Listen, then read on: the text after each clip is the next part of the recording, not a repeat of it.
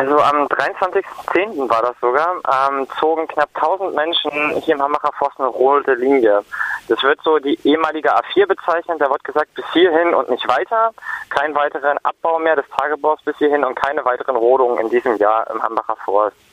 Und am gestrigen Tag ist es zum Großeinsatz gekommen der Polizei, auch mit ähm, Räumpanzern und Helikoptern, wo sie halt diese rote Linie überschritten haben und in dem Sinne südlich der Autobahn, also Richtung Freiburg gesehen, ähm, halt gerodet haben und halt sehr nah an unsere Besetzung rangekommen sind. Rote Linien sind halt so Dinge, wo man sagt, ihr dürft alles machen bis hierhin und dann nicht weiter. Was waren die Konsequenzen davon, dass die Polizei oder die RWE diese rote Linie überschritten hat? Von eurer Seite? Also erstmal tut es halt richtig viel weh, weil sehr viele Menschen dieses Jahr dafür was getan haben, um RWE nochmal Appelle zugeschrieben, ähm, Petitionen gemacht und gesagt haben, ey, ihr müsst langsam aufhören. So, wir haben die Klimakonferenz gerade gehabt und wir wissen, dass der Klimawandel stattfindet und das tat halt richtig weh, als wir dann morgen früh erfahren haben, jupp, wir sind auf unserer Seite, wir sehen sie aus dem Baumhaus, wie sie fallen, wir hören sie, wir sehen die Bäume, wie sie fallen. Und es waren viele Unterstützer hier und die haben halt gesagt, so, das ist so, im Endeffekt, damit hat RWE sich jetzt ihr eigenes Grab geschaufelt, so in der Dialogreihe, die es halt gab bisher. Das eigene Grab geschaufelt, das heißt was? In dem äh, Sinne, dass es wurde viel versucht, auf RWE einzugehen, es wurde versucht, mit ihnen an einen Tisch zu gehen, es wurde auch versucht, mit politischen Entscheidungsträgern irgendwie an einem Tisch zu sitzen und eine Form zu finden, wie können wir hier diesen Konflikt entspannen, also im Rheinland mit der Braunkohle, wie können wir in Zukunft schaffen in dieser Region.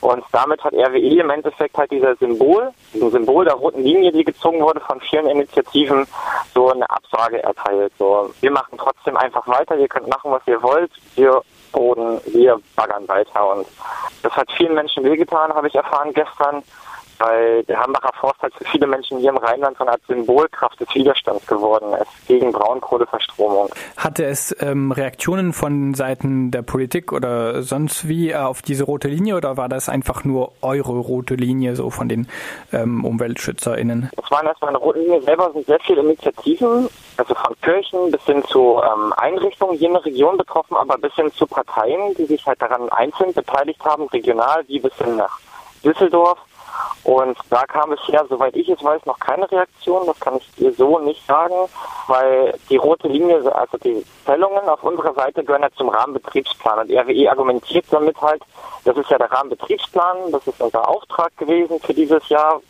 Und das ziehen wir halt einfach durch. Was da jetzt draus sich entsteht, kann ich nicht sagen, ähm, da sie ja gerade wieder mit einem kleinen Polizeieinsatz im Wald sind. Ich höre selber noch keine Kettensägen. Das wird sich in den nächsten Tagen zeigen, weil die werden ungefähr eine Woche bis zwei Wochen auf unserer Seite halt roden müssen, um diesen Einsatz zu fahren, wenn das so weitergeht. Gestern wurden in verschiedenen Medien berichtet und auch auf eurem Blog von einem Großaufgebot der Polizei. Auf vielen Medien hieß es äh, Großaufgebot der Polizei zum Schutz von RWE. Habt ihr äh, viele Repressionen ähm, erfahren müssen oder ähm, ist es friedlich verlaufen? Während der Rodungssaison kommt es halt, halt immer wieder zur Auseinandersetzung mit der RWE. Also es kam halt zu Barrikadenbau, es kam Steinwürfen auch hier im Hambacher Forst selber und zu Konflikten mit Mitarbeitern. Und das hat sich so hochgeschaukelt, dass die Polizei gesagt hat, ey, wir können da nicht mehr einfach zugucken, weil es hat sich auch die Zuständigkeit verändert. Wir gehen präventiv vor und kommen dann halt mit 100, 200 Polizeibeamte, damit die roden können und das alles in Ruhe vonstatten geht im Endeffekt. Und am gestrigen Tag weiß ich nur, dass die halt ähm, einige Barrikaden halt geräumt haben, dann ähm, eine Besetzung belagert haben. Das heißt, die stehen unterm Baum, du kannst den Baum nicht verlassen. Das heißt Platzverweise erteilt worden. Weiteres weiß ich nicht über den gestrigen Tag. Ich habe nicht mitgekriegt, dass Menschen inhaftiert wurden oder es zur Auseinandersetzung kam. Es kam schon wie so eine Art Schlag im Endeffekt auch für uns.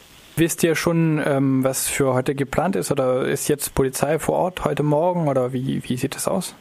Also man muss sich das so vorstellen, dass die Polizei immer, bevor die Arbeiter anfangen, halt zum Hambacher Forst kommen. Das heißt, die positionieren sich auf den Zuwegen, die positionieren sich an der Rodungskante lang. Wie das da weiter halt echt geht, kann ich gerade nicht abschätzen. Da, dafür ist es noch zu früh. Das wird erst im Laufe des Tages, glaube ich, wenn, es, wenn das passiert, das kommuniziert oder auch an den Medien wahrzunehmen sein. Das hört sich blöd an. Ich warte gerade, dass ich die Kettensägen höre. Der Helikopter war schon da und dass ich mir meine Opax wieder ins Ohr mache. So, und ich sitze halt den ganzen Tag im Baum und harre hier halt aus und ähm, werde auch den Baum nicht verlassen, denn den ganzen Tag, so wie viele andere auch von uns. Wir bleiben oben halt, ne? was wir die letzten fünf Jahre schon gemacht haben. Wir sitzen jetzt in Freiburg, senden auch ähm, vor allem in der Freiburger Region. Ähm, wie können euch Menschen hier aus der Region sinnvoll unterstützen? Was braucht ihr äh, für Unterstützung momentan? Momentan ist es halt so, dass es für uns richtig wichtig ist, dass das nicht unter den Teppich gekehrt wird, was hier stattfindet. Sämtliche Klimaverträge halt werden mit den Füßen getreten.